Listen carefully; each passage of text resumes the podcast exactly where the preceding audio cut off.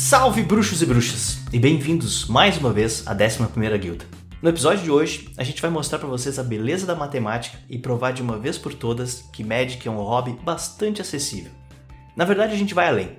Vai mostrar como você e seus amigos podem aproveitar todos os incontáveis lançamentos sem ir à falência, sendo racionais e parcimoniosos. Ao final do episódio, no entanto, a gente vai mostrar quais os principais desafios desse plano e como a gente pode contornar isso. Para isso eu conto com os engenheiros financeiros Felipe Sicone. E aí, guildos? Felipe Moreira. Olá, pessoal. E Ivan Martinez. Olá.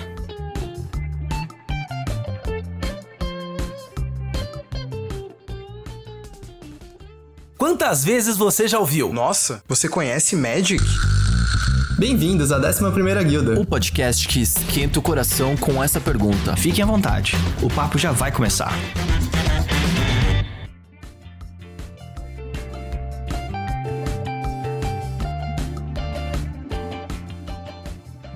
Primeira coisa, galera, queria saber o seguinte de vocês. Vou lançar essa pergunta aos leões aí, o primeiro que responde. A quantidade de lançamentos hoje mais assusta ou mais empolga vocês? Meio mussarela e meio calabresa, porque eu fico empolgado com o tanto de lançamento que tem, tipo de coleções novas, é, revisitando, sei lá, planos que eu não joguei, por exemplo, Innistrad, esse tipo de coisa. Eu falo, pô, cara, eu não joguei Innistrad na época, eu gostaria muito de jogar, e sai Innistrad. Só que aí na semana anterior saiu Forgotten Realms. Eu falei, pô, eu gosto de DD também. Acho que esse é o problema, eu gosto de muita coisa, cara. Eu quero gastar com tudo.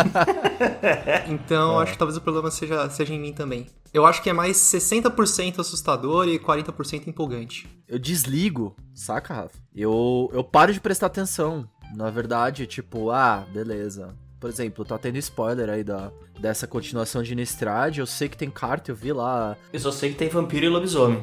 então, é, é isso. Quer dizer, Forgotten Realms, Jumpstart Story, etc. Cara, é.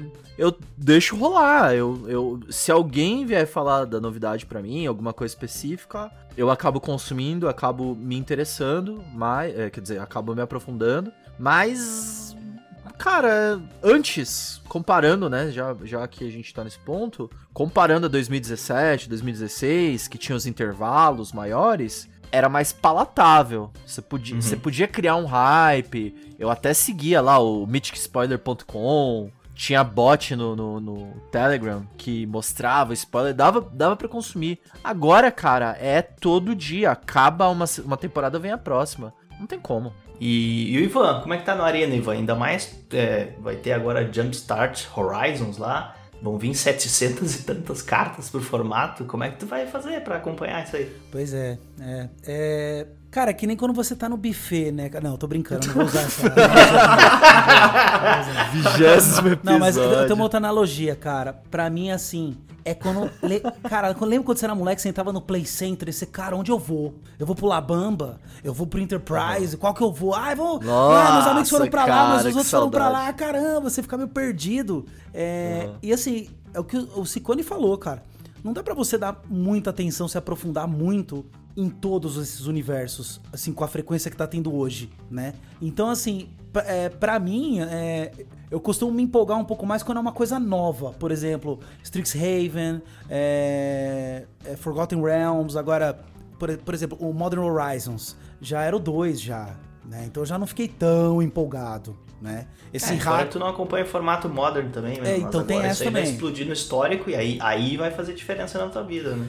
Tem, tem o Innistrad, né, que é, já veio lá atrás, então já é uma coisa que uhum. me empolgou assim, não tanto, né? Quanto, por exemplo, um Strixhaven ou um Forgotten Realms, que é uma coisa nova, né? É, uhum. E inclusive esse do Jumpstart, né? Do Jumpstart Horizons, que, meu, são cartas específicas que a gente até falou no, no episódio passado aí, né? Então, esse eu fico um pouco mais empolgadão. Esse novo aí, esse do Jumpstart, tô muito empolgado, né, cara? Não vejo a hora de sair as cartinhas para brincar. Então, na minha cabeça tem dois, dois prejudícios aí pela quantidade de lançamentos, volume muito frequente, né? Um é que a gente não dá tempo de digerir, num, uhum. ou seja, a gente tá, no momento a gente tá jogando o selado de Forgotten Realms, mas já começaram os spoilers de Innistrad, então a gente nem saboreia direito, né? Já sai de uma coisa para outra, não consegue se envolver direito. E Sim. outra coisa, que é o assunto desse episódio, é o aspecto financeiro, né?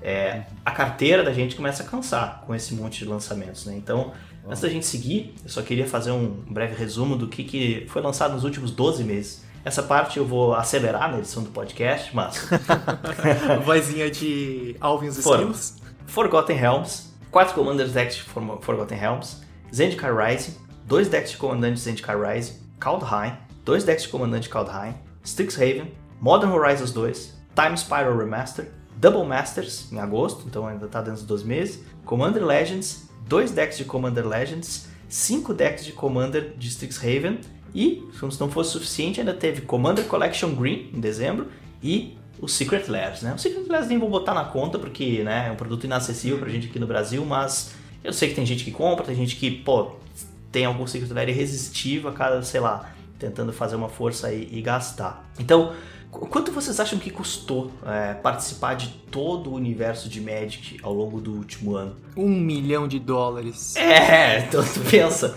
Eu prefiro não saber. se você participa de todos esses produtos aqui, meu amigo, você acha que a carteira aguenta? Mas então eu resolvi fazer uma pesquisa e um joguinho e vou, vou montei aqui uma, uma tabelinha pra gente tentar entender o quanto que a gente gastou nesse negócio. Quais são as condições? Vamos jogar um jogo aqui, tá? Para um jogador que não quer perder nada. Então vamos lá. Participar de uma das quatro, de comprando um kit de pré de, das quatro coleções trimestrais. Cada kit de pré de uma coleção standard é cerca de 150 reais. Então 150 vezes 4 nós estamos em 600.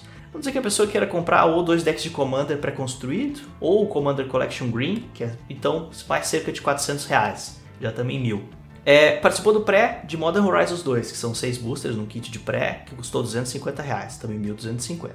Mais 6 boosters de Commander Legends e 6 boosters de Time, Time Spiral Remasters. Os dois somados dá mais 400, então estamos em 1650. Somando é, mais alguns acessórios aí, uns livros, acessóriozinhos, dados, enfim, coisas para acompanhar aí a manutenção dos decks, a gente chega em cerca de 1.800 reais, o que nos leva a uma média de cerca de 150 reais por mês. Pare- Eu peço, pergunto para vocês, parece muito? Olha, Não. Nem tanto, né? não, não, pra ser sincero, não. Eu pensei que a bronca ia ser muito maior, cara. Exatamente. Então, e, e, e aí eu te digo, se tu jogou as quatro coleções, mais Modern Horizons, mais eh, Commander Legends, mais o uh, Time Spiral Remaster, e ainda comprou dois decks de precon e acessórios, eu ouso dizer que tu participou de todos os lançamentos, tá? Pa- acompanhou todas as novidades, participou de todos os seladinhos. Vocês concordam, não? Não, não, tô pensando assim, é, parece bem razoável isso que você tá mostrando, cara. Assim, se alguém lançar esse clube de assinatura, você assinaria? Cara, eu ia falar isso agora. Tipo, Vamos, Paga é, e vai um receber em casa, né? Bom, então onde é que tá o problema, pessoal? Quando a gente ouve que Magic é um hobby caro, é, qual que é o Não, problema? é que, assim, 150 por mês também não é pouco dinheiro. Não, é ok. bastante. Ok, não é Né? pouco dinheiro, mas quando eu comecei a falar os lançamentos, eu imagino que vocês tenham pensado em volume bem maior que esse, né? Não, é, é, de fato sim, sim. É. Mas é sempre. A gente sempre tem que comparar, né? Tipo, o que, que você faria com essa grana? Se não Sim. fosse gastando com Magic, tá ligado? Que, que, Sim. que, bo- que outro boleto dá pra pagar, tá ligado? Então. Bem, o gasto médio do brasileiro em diversão é cerca de 380 reais. Até isso eu me informei aqui esse episódio. Caramba. tá? Então, ó, é, entre viagens, restaurantes, enfim, lazer em geral, tá? Então, eu diria, eu diria que 150 é uma parcela significativa dos 380, até porque a tua única diversão não é Magic, exceto a do Ciccone, que a única diversão é Magic. Tá? Então, assim, eu acho que é um valor que não assustou, tá? Mas e, o problema do Magic, da minha cabeça, tá nas singles. É, eu ia falar isso agora. Esse daí é do cara que só tá jogando selado, só tá jogando um draft. E eu que tenho meu deck de Modern, Rafa. O Modern tá É. rolando aí. Pois é, o Modern, é, eu andei me informando aqui, ele tá assim, um formato sensacional, muitas novidades, o Uhum. formato virou de cabeça para baixo com o Modern Horizon 2, mas tá muito caro, né? Uhum. Principalmente para quem tá entrando agora, a barreira de entrada é enorme. Os decks de, sei lá, 5 mil reais, 7 mil reais, acho que o deck mais barato de 500 dólares é o Tron, 500 dólares dá 2 mil, 2 mil alguma coisa reais, então é, mesmo para quem para quem tá entrando no- agora, comprar o deck mais barato do formato é um negócio complicado. Commander é um outro problema, né? Tu também tem que investir nas tuas peças de Commander, então eu diria, de uma análise por cima, assim, que a singles é que é o verdadeiro problema. Então, Rafa, tem um- uma questão que é gritante na diferença entre esses formatos construídos e esse outro hábito de consumo de produto no mercado primário, que seria você comprar o produto fechado, o booster, Isso. né? E usar ele pros jogos que a gente. que são os formatos selado e draft, né? Draft que a gente não tá podendo fazer em função ainda do, do isolamento. Mas o selado tá rolando muito, né? Então. Muito.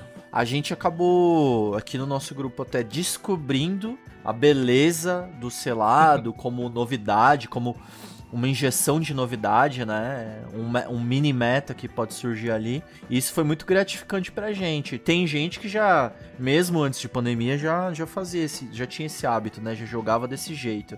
E a gente descobriu isso agora. Mas antes da gente ter descoberto isso, a nossa rotina era nos formatos construídos, seja Commander ou Modern, ou a- a- alguns até Standard e tudo mais. Mas eu acho que tem uma grande diferença no hábito de consumo de quem vai pro seladinho e de quem vai mais pra esses formatos eternos construídos, né? É, eu me pergunto aqui, será que um, um orçamento de 1.800 reais para um jogador de Standard, 1.800 por ano, para um jogador de Standard, é factível ou ele vai gastar muito mais? Não, ele vai gastar muito mais. O jogador de standard ele precisa estar na crista da onda, precisa estar com o power level lá em cima. É. Ele é um cara que vai competir. Ele vai jogar Magic? Vai, mas ele vai jogar um, um estilo de Magic que é, flerta lá com o aspecto mais competitivo do jogo. Então, para isso, ele precisa de poder. E aí, nada me convence que Magic não é um negócio pay to win, né? Quanto mais poder, mais caro você vai pagar. É, e tem, tem uma questão também, né? Que o, Rafa comentou assim, no caso, é o cara que compra todos os produtos e acumula, né? É o cara, sei lá, o colecionador, né?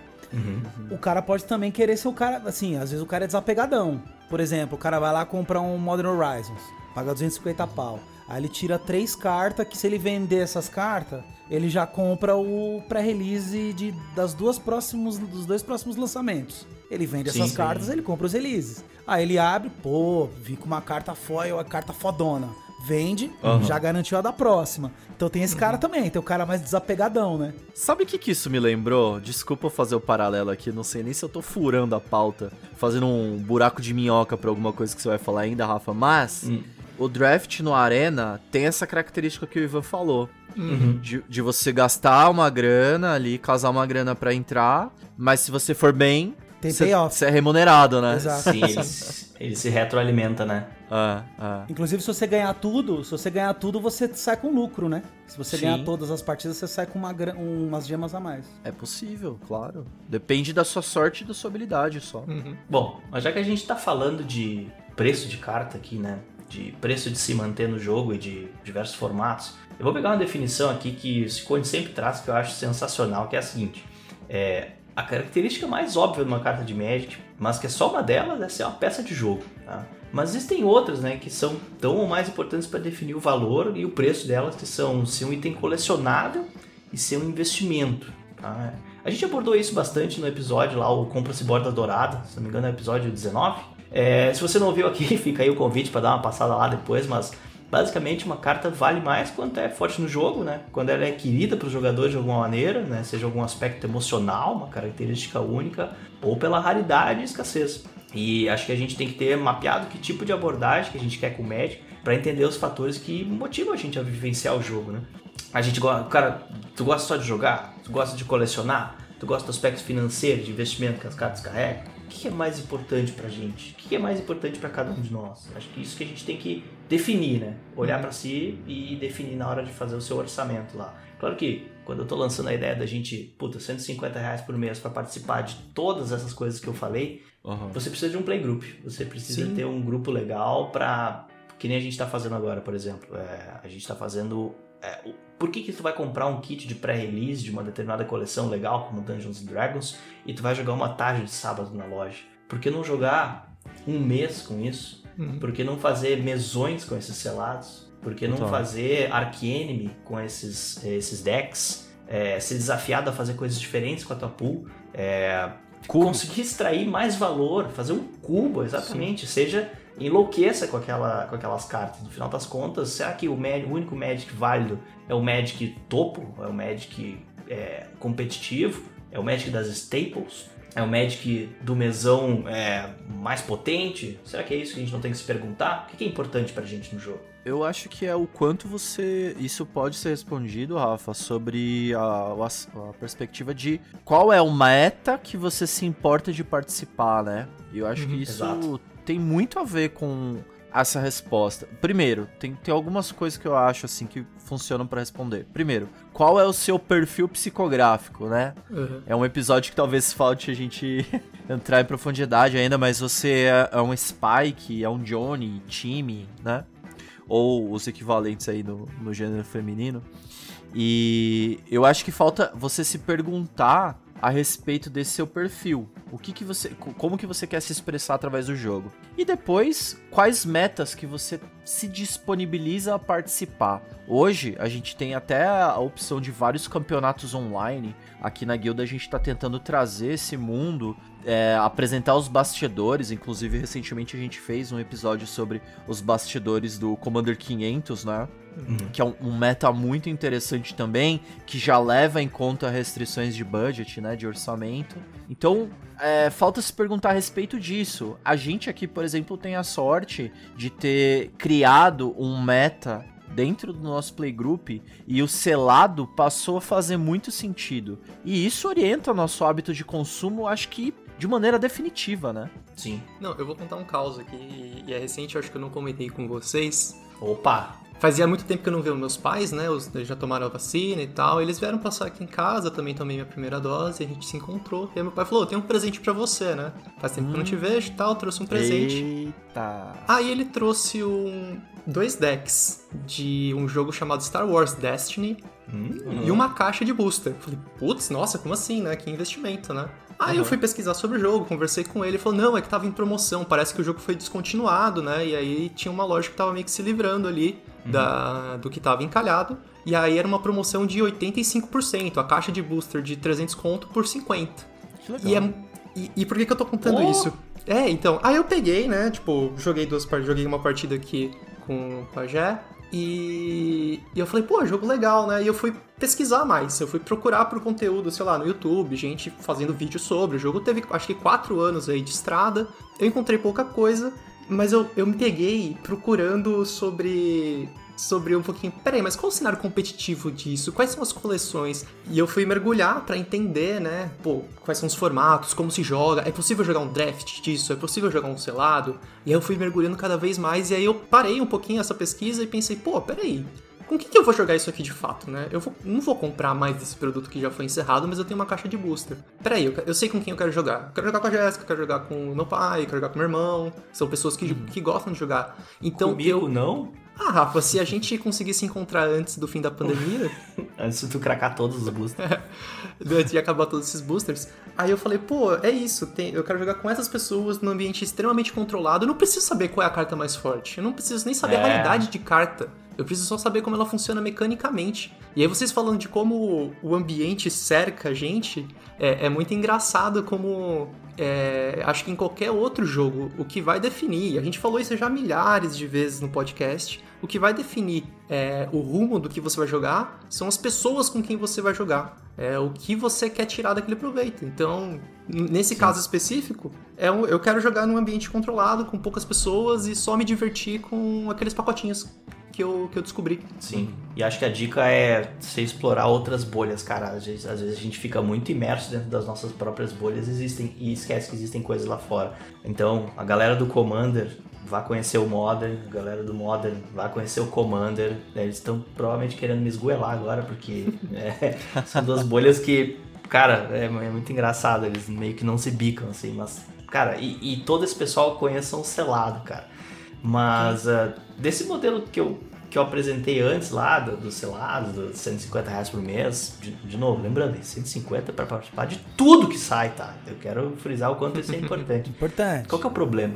O problema é que ele atende e apenas um pouco ainda é aqueles que gostam do jogo, tá? Porque se tu abrir um kit de pré de Forgotten Realms, por exemplo, é, com certeza vai ter muita peça ali para tu montar um deck, se divertir com tua turma uh, por muito tempo. Mas só que é, é, muito difícil que tu tire lá, por exemplo, uma cópia de cada dragão para tua coleção de dragões, porque ainda tem assim, tem gente que é colecionador, né? Tu coleciona dragões, tu não vai tirar todos os dragões lá. Aí tu quer a versão mais especial do dragão, que agora eles estão lançando cada vez mais versões alternativas e tal. E aí tu não tá mais no mercado primário, tu tá no mercado secundário. O mercado secundário é quando tu compra de outros jogadores. E eu fico super confortável aqui de dizer que para mim o mercado secundário é que é a ruína. É, o mercado secundário é, é que é o, o, o pestilento do Magic, digamos assim. Porque se tu compra do mercado primário, tu comprou um produto selado, booster, né? Tu comprou da Wizards. A Wizards fabricou, vendeu pra loja que te vendeu, então tu tá de alguma maneira ou de outra incentivando que, que aquele jogo tão querido para ti continue acontecendo. Mas quando tu vai pro mercado secundário, aí quem manda em ti são os preços, quem manda em ti é a oferta e a demanda, e aí tu tá à mercê do, do, do, do formato competitivo. E aí isso que pode ser nocivo para carteira. E é daí que vem provavelmente a fama de que o Magic é muito caro. Né? Então, uhum. outra coisa que eu vejo o pessoal muito bitolado. Ah, eu peguei meu kit de pré-release, eu abri ele e aí tirei aquela foil rara, puta, aí meu kit se pagou. Cara, teu kit se pagou se tu uhum. abriu aquilo e jogou com os teus amigos. Porque se tu cracou aquele kit, tu vendeu uma carta, recuperou teu dinheiro, meu, tu não tá, tu não tá nisso pelo, pelo jogo, cara, tu tá nisso pelo investimento. E aí é um outro perfil, se tá certo ou se tá errado, não quero entrar muito no mérito aqui, mas uhum. Eu acho que quando a gente fala de jogar Magic, a gente tem que prestar mais atenção nas coisas que são realmente importantes pro jogo de Magic, que é jogar, né? Então, uh, enfim. E aí entra um termo que eu adoro, tá? Que se chama custo de oportunidade. O custo de oportunidade é o que tu perde, né? abdicando da certeza de um retorno considerado bom pela incerteza de algo que pode ser extraordinário. Tá?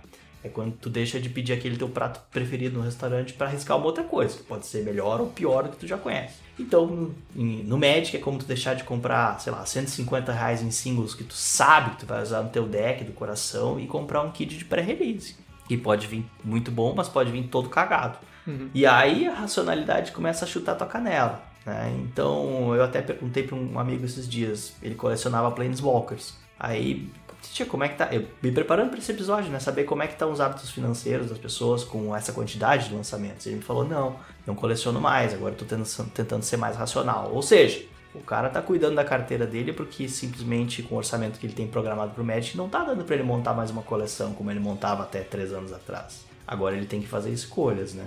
E aí, só que o que é racional pra gente provavelmente não é pros amigos de playgroup, né? E aí tudo começa a complicar. A, a gente compete conosco mesmo em tempos do passado, por exemplo, porque o Sim. nosso hábito também muda uhum. conforme mudam as coisas. Mas de novo, tem a ver com o meta que você escolhe seguir. Sempre assim. Se, a gente, é, se o, o, o grupo de jogo, as pessoas que você costuma encontrar para jogar, estão fazendo uma coisa nova, uma coisa diferente, isso vai Sim. te nortear com certeza. É assim, por exemplo, o amigo que coleciona Planeswalker ele olha pro lado, eventualmente não tem mais ninguém fazendo isso. Ele vai sentir muito pouco incentivo de continuar. Tipo, o que, que ele tá provando para quem, hum. sabe? Agora, se ele coleciona Planeswalker, o outro coleciona criatura lendária, o outro coleciona Masterpiece. Existe um hype, olha, como é que, como é que anda aí a, a tua horta, tá ligado? Uhum. Tá dando alface esse ano? Como é que tá? Aí você gera um assunto, é divertido. É, mas se você tá isolado ali na, na tentativa, você precisa de muita fibra para continuar. Então as pessoas acabam vindo com essa abordagem de tipo, ah, eu quero gastar de maneira inteligente. Uhum. E geralmente o que, que a inteligência tá associada? Com uma coisa que é puramente emocional, que é o quanto que eu tô me divertindo por real por mês. Sim. Né? Tipo, tô, tá sendo legal? E o lance é, para você alcançar e maximizar a questão da diversão, essa matemática pode ser muito em conta. É, você pode fazer uso de ferramentas que torna isso muito barato, né? Tipo, não precisa ser necessariamente caro. A gente já teve fase na nossa vida, adolescência, outros, outros momentos que a gente teve, que, cara, a gente se contentava aí na casa de um amigo e encher a cara com a coisa mais barata que tinha na prateleira. Bons tempos. E, e eram os melhores tempos, saca? Hoje a gente gasta e vai em lugar chique e tal e não se diverte tanto. Então, assim, é muito relativo, tá ligado? Muito subjetivo. E é muito legal quando o, gru- o grupo atinge uma maturidade que dá pra propor coisas que são baratas e que tem um potencial de diversão muito alto também. Uhum. Eu queria dar uma. Talvez uma polemizada, não sei. O Rafa falou sobre o mercado secundário ser, ser aquela coisa que, que prejudica a nossa, nossa relação financeira com o Magic. E ele tava falando, eu tava pensando aqui, mas peraí, né? Mas será que é só o mercado secundário? E o, o que motiva esse mercado secundário se não a competição? A gente já falou da importância do competitivo pro Magic. O Magic, né? Assim como outros card games, tem um cenário competitivo forte. E eu tava aqui pensando, é, o Magic Arena, em teoria, é gratuito pra você jogar, certo? Você pode conseguir os seus boosters, você pode ir lá recuperar, tal, ganhar moedinha. Só que se você investe dinheiro, essa sua progressão vai ser mais rápida. e e por que, que você quer uma progressão rápida? Porque você quer competir. Sim. É, por que, que uma carta é cara no mercado secundário? Porque ela está competindo. Então eu, eu fico pensando o quanto que um ambiente mais pensado para diversão, acho que é isso que o Ciccone trouxe também, né? Falou Ah. do, do grupo, né? O grupo pensado e tal, mas pensando na diversão mesmo, quanto que isso não é muito melhor para nossa relação financeira com o jogo. É, eu, eu trouxe o exemplo lá do Star Wars Destiny, pode ser qualquer outro jogo, o Magic poderia ser esse exemplo também. Você pode pegar um kit de pré-lançamento, que eu acho que é o que a gente tá tentando é, não vender aqui, mas que a gente teve uma experiência boa e se divertir com isso. A gente tá, gente tá se divertindo com isso, a gente tá se divertindo com, com os amigos ali, a gente tá tirando todo o suco possível Ó. dessas jogatinas, a gente tá A gente espremendo. vai fazer um episódio sobre isso, né? Eu vai- acho que vai- sim, eu vai- acho que vale a pena. forma. Vamos. A gente vamos, tá espremendo o Magic, a gente tá espre- espremendo cada uma das coleções do Magic. E eu acho que qualquer pessoa que joga Magic tem que ter um pouquinho dessa experiência também, tem que voltar. Eu sei que, que é interessante, tem aquela coisa da adrenalina da competição, tem aquela coisa de, putz, eu quero ser o melhor, uma coisa meio Pokémon, sei lá. Eu quero ser o Sim. melhor treinador de todos os tempos. E a gente esquece aquela pureza que era jogar Magic na calçada com seus amigos, sem dar muito valor pras cartas. A gente sempre brinca, né? Ah, tem uma carta exato. aqui que tá surrada de calçada. Pô, o Magic pode ser assim, você pode colocar uma sleeve, se divertir e jogar com, com a galera. No fim do dia, quanto mais você foge do mainstream, mais econômico acaba sendo o seu vínculo com o hábito, na minha Uhum. opinião. Porque, é, vou dar o exemplo aí recente que a gente tem do Commander competitivo, CDH. Eu gastei uma bala naquele motherfucker do Hull Breacher. E, e é uma carta, pô, legal pra caramba. Eu en- entendo todas as implicações éticas que tinha de escolher rodar ele na sua lista, tá? Porque realmente dava pra fazer maldade com ele. Eu entendo o banimento, entendo tudo. Mas o dia a dia me força a comprar uma single, o Hull Breacher. Hoje, o dia a dia me força a comprar um Dockside. Me força a comprar um Hagavan. Se eu quiser, então, me manter nesse meta, eu tenho que comprar essas peças. Agora, vai ver o preço do Hagavan. Cara, impraticável, velho. Mas aí é porque tu tem que atender um percentual teu, que é o investidor, e um percentual teu, que é o colecionador. Porque se fosse para atender só o jogador, era só tu fazer uma proxy e é tava isso aí. resolvido o problema. É... Tchim, tchim, Na, tchim. na minha cabeça, a gente hoje está muito mais para ajudar o Wizards no mercado primário, comprando todas as coleções possíveis que a gente que saem a um preço lá de, de um kit de pré-release e jogar todos os formatos que, que a gente puder ou quiser entre nós usando proxies. Esse podcast nunca vai ser patrocinado pela Wizards, né? Porque a gente é a favor de proxies e az- azar. É, vamos, vamos abrir aqui que o que importa para nós é, é a diversão maximizada, digamos assim. Tudo tem que estar disponível e acessível. E, cara, não tem como tu comprar certas peças para jogar o Commander que o- alguns níveis é, pedem para tu jogar. A maioria dá, mas mesmo assim, é grana. Ah, então, eu tô muito mais pra gente comprar os kits de pré e as peças que vem ali, a gente melhorar os nossos Commanders, fazer uma coisa mais power level um pouco mais baixo, né? E as coisas mais caras, meu, se tu tem a necessidade, se tu gosta de ter a carta, eu amo ter as cartas, eu amo mesmo. Então, eu não gasto só 150 reais por mês com Magic, eu gasto mais. É, minha esposa, não sei se ela tá ouvindo isso. É, mas, é, então, eu compro as singles também. Eu tenho cartas que eu gosto de ter, cartas que eu quero. Eu quero investir nas staples do, do Commander, nas staples de CDH, gosto também. Não, é, não, não nego que eu faço isso também. Mas só que tá começando a ficar dolorido, pessoal. Começando, rapaz. É, não, desculpe. então a gente tem que fazer escolhas. você falou sobre o aspecto colecionador e tem um fundo de verdade, isso é claro, mas eu não cole... É porque o. Parece assim, a visão clássica que eu tenho de um colecionador é aquela pessoa que quer ter todos os números de série de uma certa edição, não importa se a Não, peça. coleção pode ser qualquer coisa. Tu coleciona staples. E exatamente esse é o ponto. Mas, Ju, obrigado por ter aberto isso, porque exatamente esse é o ponto. Eu sou da filosofia e essa filosofia funcionava bem. Quer dizer, continua funcionando, mas hoje não é mais praticável. De você ter um toolkit, de você ter o mínimo possível para você montar o baralho que você quisesse para brincar. Então, eu tenho playset de todas as choques, ainda não tenho playset de todas as fetches, mas um dia a gente chega lá. Então era isso, é ter as peças, porque vejo lá o meu amado Saffron Olive com um deckzinho novo, falo, olha que beleza, cara, eu consigo montar e brincar, olha que divertido, consigo fazer isso, porque já me lasquei pra caramba. Ok, de dois anos pra cá, cara, acho que pode coincidir aí até com o começo da pandemia, acabou, velho, o bonde partiu, não é possível fazer isso mais. Não. Antes até era, mais ou menos. Não era, mas enfim, você forçava e dava. Agora não tem essa de forçar, cara. Tá além dos limites, não tem como, saca? E eu não tô nem reclamando, tipo, tô rec- eh, reclamação, como é que é? First world problems, tá ligado? Tipo, É. ah, meu Deus do céu, não consigo ter tudo. Cara, não, é, é isso sim, é, é uma, uma, uma chatice esse, esse tipo de reclamação, mas era um tipo de relação que eu mantinha com o jogo que eu fiquei acostumado e isso agora totalmente se perdeu. Não é a única relação que eu tinha com o jogo, essa da gente comprar e fazer os seladinhos é outra que tá se mostrando mais gratificante. Mas depende do compromisso de várias outras pessoas também estarem alinhadas com isso, tá ligado? Cara, imagina, eu até alguns meses atrás, eu, eu não queria abraçar essa ideia. Tipo, 150 por um kit, eu não, vou comprar uma Fatland. né?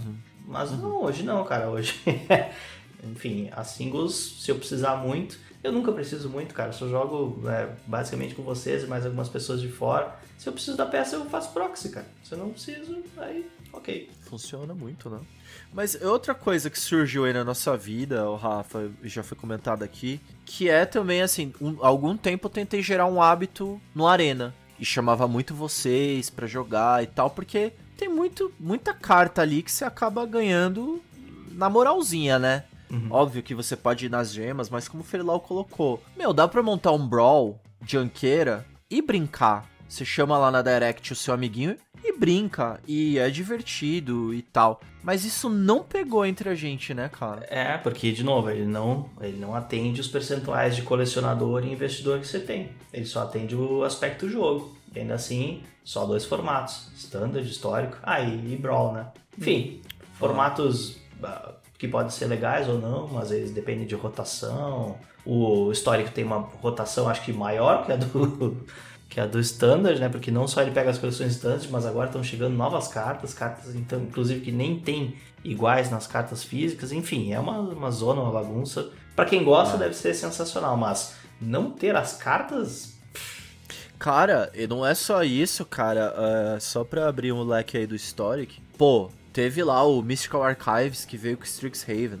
Mó legal você dar essa Legal. injeção de poder no formato. Aí os caras mudam a raridade das cartas só pra te lascar. Então, Faithless Luring, que é comunzeira, é rara. Pô, cara, sacanagem, né, velho? E aí entra um ponto que você tinha falado, Rafa, sobre o mercado primário e secundário estarem isolados ou virtualmente isolados.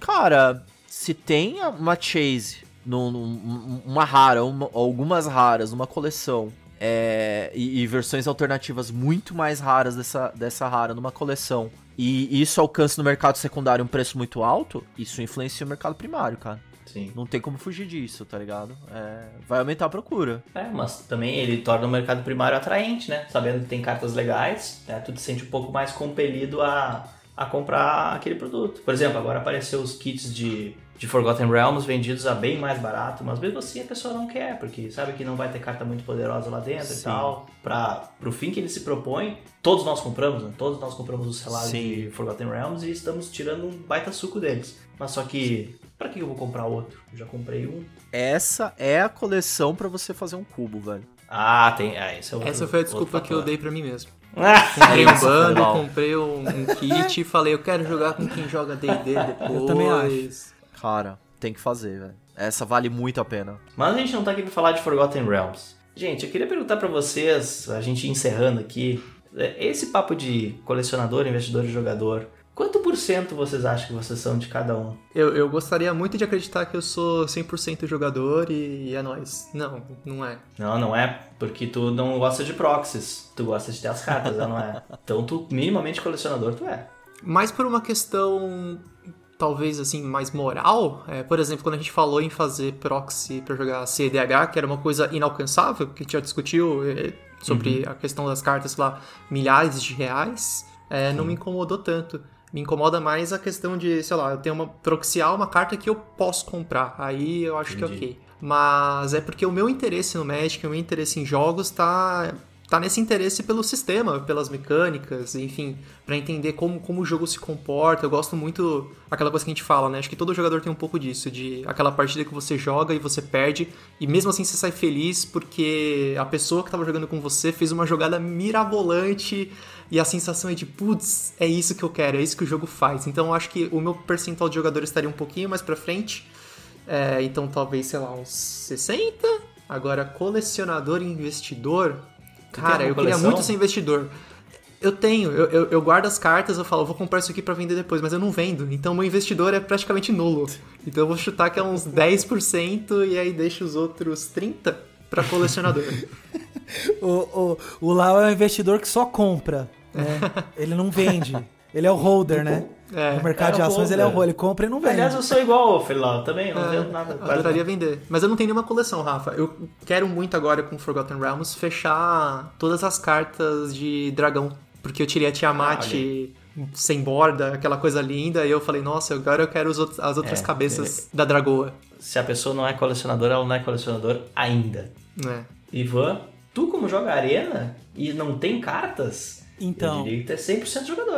É, cara, eu, eu acho que eu sou 95 jogador e 5 investidor, cara. Tem, é, assim, a- a- as cartas que tem mais valor eu guardo na pasta. Mas eu não guardo pra colecionar. Eu guardo pra falar, não, um dia eu vou vender isso aqui, entendeu? Um dia eu vou Entendi, fazer entendi. quando eu precisar e tal. Agora, colecionar, zero. Assim, você vê minha pasta, eu não sei nem organizar minha pasta ali. Sim. Eu só ponho as Tanto cartas que que eu tu vou te vender. desapegou da tua coleção, né, cara? Duas vezes já. Duas vezes, né? Scone, só falta tu. Ah, não, falta eu também. É, eu vou falar o meu. Cara, primeiro, né? Seria importante definir o, o que, que são cada uma dessas coisas. Como você falou, colecionador, se eu junto staple de um formato, isso é um jeito de colecionar. Então, sou um colecionador. Já fui muito mais. Na verdade, tem uma quarta categoria que é a tua, que é acumulador. Acumulador, né? É. Cara, não, é. Eu imagino como. O que, que eu imagino, galera? E é uma ideia estúpida, mas enfim. Eu imagino um dia isso servindo pra alguém. Isso servindo pra uma molecada, pra uma garotada, um baú do tesouro, assim, sabe? é claro que eu vou guardar com mais carinho certas cartas e com outras menos carinho. Não tem como dar o mesmo tratamento pra todas. Mas eu realmente acredito nisso servindo como uma um jump start pra próxima geração aí, tá ligado? E e aí, é- essa é, um, é um- meio que uma missão, assim, uma coisa que eu me coloco. Eu acho que isso aconteceu um pouco comigo, com alguns board games, algumas coisas que tinha em casa, instrumento musical. E, pô, achava legal, assim, de repente abrir esse baú e, e descobrir, eu mantenho essa vibe. O Ciccone é o investidor do futuro jogador. Sim? Investimento na futura geração. Nossa, não, é o o Cicone é o evangelizador. É, Evangelizador, é uma outra categoria. Agora, tem uma coisa, Rafa. é, Eu tenho um pouco essa pegada de tipo de. Quando fala de investidor, se eu vejo uma boa oportunidade de compra, eu compro. Uhum. Isso é fato. Já fiz várias coisas que foram muito boas e várias coisas que foram muito ruins. Normal. Em pré-order. Ah, ah, as Morana é uma dica do, da da- do Donosaur. é um exemplo, porque ela tava 20. Aí surgiu um rumor que ela ia subir muito, eu comprei por 20. Ela subiu a não sei quanto e agora já deve estar 20 ou menos, enfim. Essa é a minha vida. Isso Mas aí é ponto- puramente investidor, Scone, porque quantas vezes tu usou essa carta? Eu usei uma vez. Acho que contra o Marcel. Porque a gente não tá jogando Modern, mas ela tá no meu Hollow One. Ah, Porque então. ela ia ser uma peça de jogo. Eu, eu falei, não. Ah, vou, já, já estamos criando categoria, eu criar a categoria pra ti sonhador. Que tu Sonhador, compra a carta pode sonhando em usar um dia. Mas sabe, sabe uma coisa, cara, que é muito comum um jogador de Magic? Comprar a carta e não saber o que vai fazer com ela. Essa é a verdade. Então a gente vou pegar just in case, talvez nunca use, Vai que. talvez use. ah, eu tô vai que. evitando. Eu tô Esse é o evitando. acumulador. Fica Esse é o Ciclone. mas fica lá. Não, Fica não é lá. comum um jogador Pode de. Magic Scone, isso aí é tu que faz. Tá, eu, eu Admite, faço tu que muito. faz. Mas conheço muitos que fazem isso. Isso é do investidor. Conheço muitos que fazem isso também, outros jogadores, que não se preocupam em passar pra frente. É, mas eu fico imaginando, cara, se existisse um serviço, e no- nos Estados Unidos existe, é um, um o Saffron, inclusive lá no Goldfish, eles falam Card Conduit, que você pega suas cartas, posta pros caras, paga um fee, e eles vendem as cartas pra você no marketplace deles. Uhum. E eles te pagam um fee sobre a venda. Se existisse uma coisa dessa aqui no Brasil, eu colocaria muita coisa que eu tenho nesse serviço, cara. Com certeza. Duvido. Colocaria, mano. Nossa, colocaria, cara. Porque. Sabe por quê? Porque tem outras coisas que eu quero comprar. Então, tipo. O dinheiro Não da é porque eu quero dinheiro. sempre cartinha. Tem que pôr o dinheiro pra trabalhar pra você, Scone. Coloca as cartinhas Isso. pra trabalharem pra você. É, é, e, e também, assim, você é uma pessoa diferente dependendo com quem você conversa. Se você conversa com um amigo junk de Magic, você é o jogador. Se conversa com a sua família, você é o investidor. Então, também tem essa, né? E você, Rafa? Você é mutante, cara. Eu acho que o, Ra- o Rafa passou por transformações desde que a gente conheceu ele. Sim, eu sou uma metamorfose ambulante, cara. Eu a cada momento. Acho que esse ano eu já troquei de mentalidade sobre esses aspectos aqui várias vezes. E aí esse episódio é uma expressão disso, na verdade, né? Tipo, a gente filosofar um pouco sobre que momento que a gente se encontra. Eu tô atualmente no momento que, quando sobra uma grana, eu compro staples de Commander. né? Isso eu tenho, tenho feito. Gosto, assim. Não são Compra um coisas- vinho bom, né? Ah, vou pegar essa safra. é, vou pegar isso aqui. Aí eu, eu, eu tenho visto, inclusive, se a carta joga em mais lugares possíveis. Tipo, vamos pegar um exemplo, sei lá, meu, meu, meu, meu deck da Yuriko, que é o deck que eu mais gosto. Se tem uma peça que só joga nesse deck, eu vou proxiar. Uhum. né? Se tem uma peça que joga em vários decks, uma staple zona assim, eu não tenho medo de ir lá comprar. Se é um valor grande, também, às vezes eu né, faço um esforço e compro. É, eu tenho um aspecto de investidor que é meio holder. É, eu, eu gosto de, de, de comprar as cartas e saber que elas retêm um valor. Não, não preciso ganhar, não preciso. eh, Posso não perder, posso não ganhar, não estou interessado em quanto eu vou ganhar disso, mas eu, tô, eu, eu gosto de ter a sensação de se um dia eu precisar vender esses ativos, eu consigo por um valor semelhante, um pouco menos, um pouco mais, enfim. Então isso me dá um conforto. Então eu tenho um pouco do aspecto investidor também. Colecionar, gosto. Gosto de. Eu não tenho co- coleções muito específicas, já tive, dragões, já tive criaturas Não. lendárias. Dragão de Shiva. 43 Rafael. Ah, Dragon. é Rafael, verdade, tu vai olhar é pra minha verdade. cara e falar que não tem uma coleção específica? Não, é verdade, eu tenho de cartas velhas, é, coisas lá da quarta edição, quinta edição que me lembram meus tempos, mas são coisas bobas, assim, que não valem nada. Tipo, eu não compro um enquanto. Shiva de alfa. Aham, É, ok. Mas compraria um Secret Lair de Dragão de Shiva? Ah, compraria, compraria. Puta, eu sou Então, colecionador. então respondeu a pergunta. É, Você é colecionador. Tá, então sobrou algum espaço pra jogador? Eu quero jogar. Vamos jogar? Vamos encerrar esse episódio pra jogar? Vamos, por favor. Bom, galera, acho que o meu objetivo nesse episódio, que era mais filosófico e contemplativo do momento atual de finanças da gente com o jogo, como é que a gente aborda, foi super atingido. Mas então eu retorno à pergunta inicial, só pra ver se a gente tá na mesma página, se alguma coisa mudou. A quantidade de lançamentos satura vocês? Pelo jeito não, Rafa. Pelo jeito não. Pelo jeito não satura. Manda vir! Manda vir, né, Wizards? É, Manda vir! Tá legal. É, a gente tá se divertindo é, com esses lançamentos. printa aí, opção, né? Quero ver. Duvido. Duvido aí. Duvido, manda mais, a gente vai jogar pré-release de tudo que tu mandar pra gente. Mas, ó, é assim, é, é que ela não só printa muita coisa, tem muita qualidade também, mano, em tudo que ela faz, é, na boa, assim, tipo, no- é, tem discussões a, a respeito de power creep, eu acho que isso foi domado, tem discussão em relação a ban list, eu acho que isso tá um check, mas o ponto é que tá tendo qualidade, tá tendo um, um trabalho da Wizards em, em manter um- Tá, uma certa claro. estabilidade, e isso isso, a saturação não é só pelo lançamento, mas é o que vem junto dele, né? E, e as surpresas não estão sendo desagradáveis, essa é a verdade. Não, os pontos positivos em muito é, superam os negativos.